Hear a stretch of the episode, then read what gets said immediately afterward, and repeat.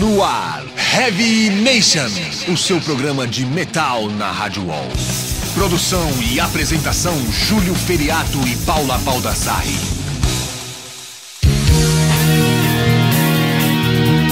Fala Redbangers, começa agora mais um Heavy Nation, é o 33 programa, né, meu camarada Júlio Feriado? Na verdade é 36. Eu falei quanto? 33? É, você pulou três aí. Ixi, já tô ficando louca já. A pessoa chega assim logo na terça-feira, já tá passada. Hoje a gente tem convidados muito especiais, né, Júlia? A gente vai falar do Dia do Metal Nacional com o Thiago Bianchi, que está aqui. E hoje a gente vai ter um programa totalmente dedicado ao metal brasileiro.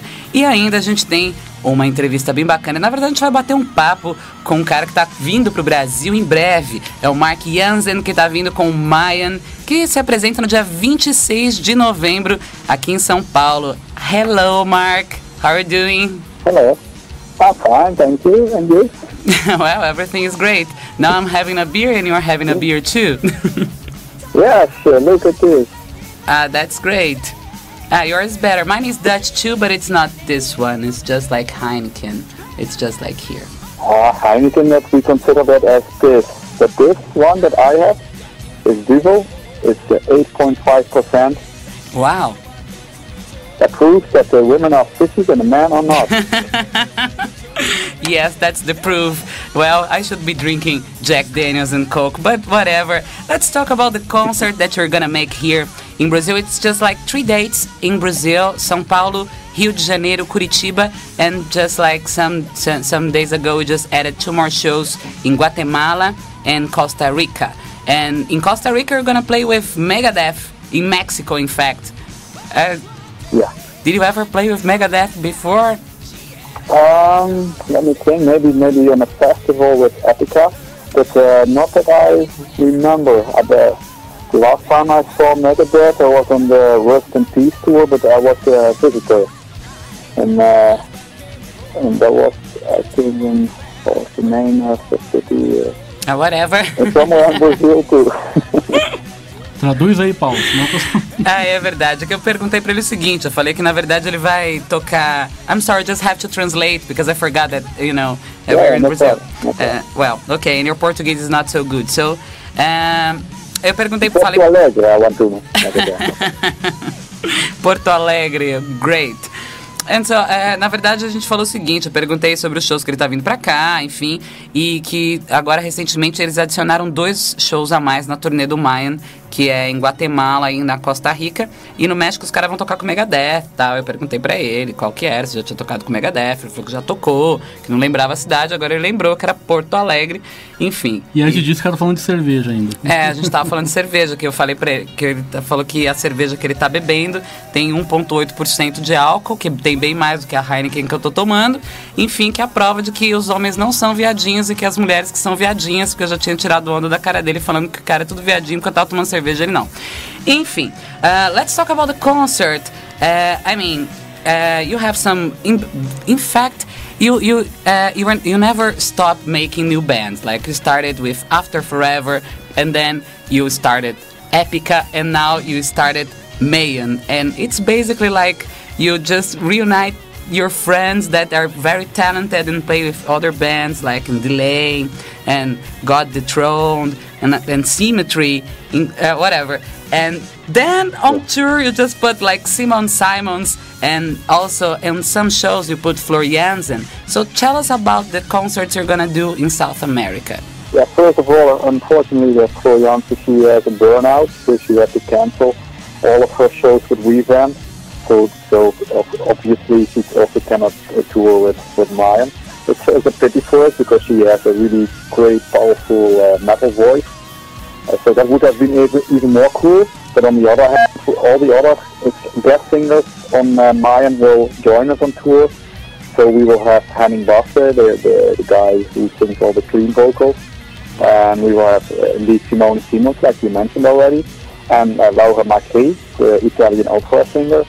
So there's a lot of uh, versatility anyway in the shows, and um, yeah, that's what we wanted to do. We wanted to tour, but then also with all the guest singers because it has to be also uh, exciting for the for the crowd. We have only one CD released, so to bring all the people with us, I think that's uh, that, that that's bring something extra to the show.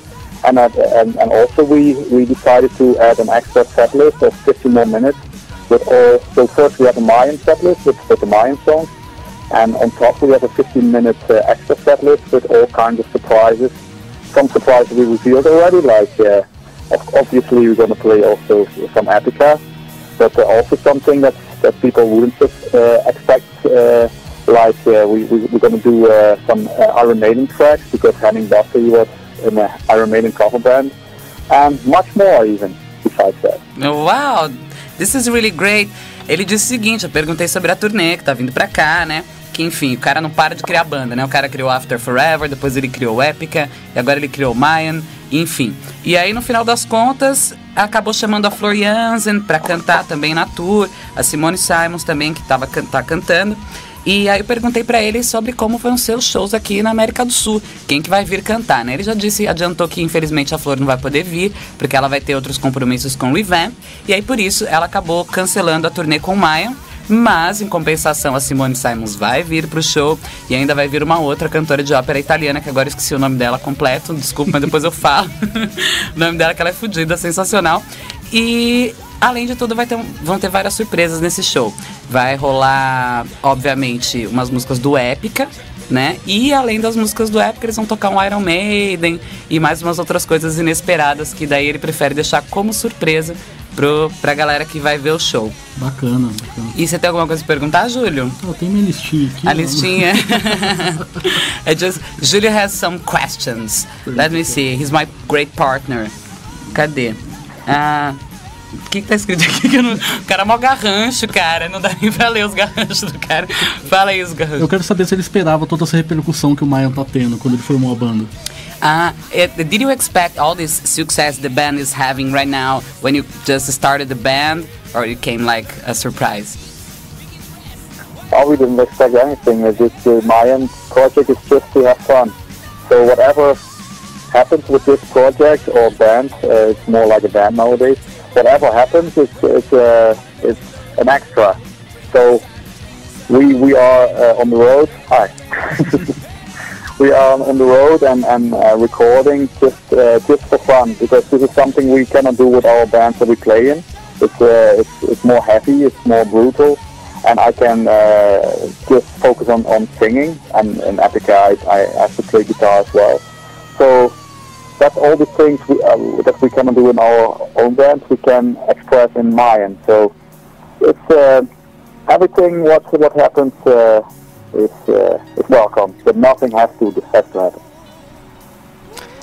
Ele disse o seguinte, que assim, na verdade ele não esperava, que fez a banda só pra tirar uma onda, pra curtir, né? E na verdade tudo que eles não podem fazer nas outras bandas, porque todos os integrantes também acabam tendo outras bandas, eles acabam expressando no Mayan e assim, o que vier é lucro, na verdade eles estão fazendo a tour pra se divertir mesmo. E acabou virando tudo isso que virou. E também ele tem mais liberdade, que ele pode só cantar, né? Não precisa tocar guitarra, porque não é porque ele também toca guitarra, não precisa, né? Enfim. E aí é isso. Some other question, my partner. Dá pra você ler aqui? uh-huh. No, uh, you uh, you better read for me. I mean, he's I, I cannot read it. it's just like a doctor writing like it. Não, então. Não, é que nos anos. no- or, or you're not wearing your glasses. Sorry, I don't, I don't speak English very well. well. he does. Yeah. É, Não há pro- problema. É que nos anos 90 a cena holandesa era muito rica em bandas de death doom metal e não, não tinha ainda o gothic metal igual dele, sinfônico. Quero saber como tá a cena lá hoje em dia com essas bandas assim. He said that in the 90s in Netherlands, you had like such a great scene of like doom metal bands Death and, metal. and death metal bands. And he would like to know how is the scene working right now? Like how uh, the metal bands, like the death metal bands, doom metal bands, gothic metal bands going on in Netherlands. Indeed, uh, in, in the 90s, uh, there was the, the bands like Pestilence, Gorefest, and uh, as a kid, I was going to, to these concerts myself, and that's why I I uh, I decided to that I wanted to become a musician myself. So unfortunately, uh, Gorefest they, they don't exist anymore. They they restarted in uh, in uh, early 2000, but they stopped already again. The Pestilence they're still playing also they, they quit in the meantime and they're, they're on the road again. But uh, nowadays the scene uh, completely changed. Uh, in the past it was more more really like underground because there was no internet yet. So people really who were into metal they they uh, they they listen to this kind of music, but in general outside of the scene, not many people uh, were listening to, to metal. Nowadays with the internet, everybody can decide for themselves what they what they want to listen to and what they like, and and I think that's a great uh, great achievement uh, and a great development. So I, I know many musicians they complain about the downloading, but I think nowadays the scene is much more versatile because of the internet and because people get in touch with uh, or in, in, touch with yeah with, with metal uh, people people who usually wouldn't have. So I think it's uh, an enrichment. Ele disse o seguinte, que eu esqueci a maior parte do que ele falou já, mas enfim, depois a gente traduz. A maquininha do cara tá fazendo mó barulho aqui, né? No microfone, o cara mó, né? Tá ouvindo o barulho da máquina e tá lá, né? tipo, mó viagem louca.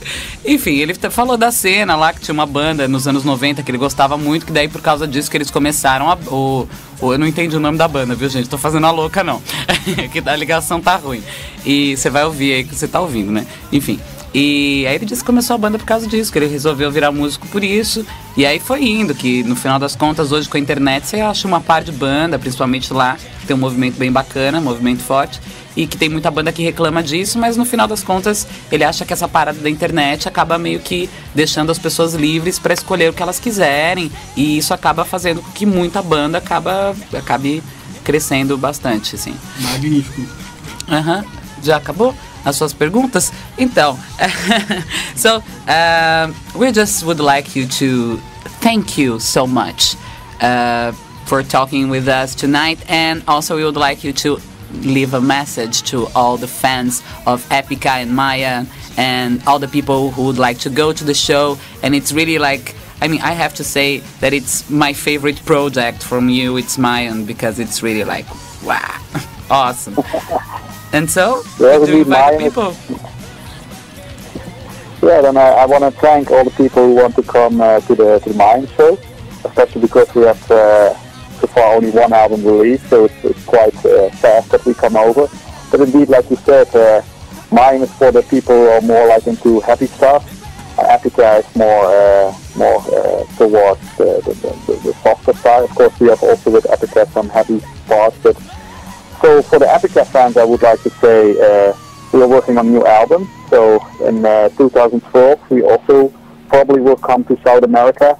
So the, the, the, guys who want to wait for Epica, they need to have a little patience, and the guys who want to experience some more brutal stuff, and uh, they can come to Mayan.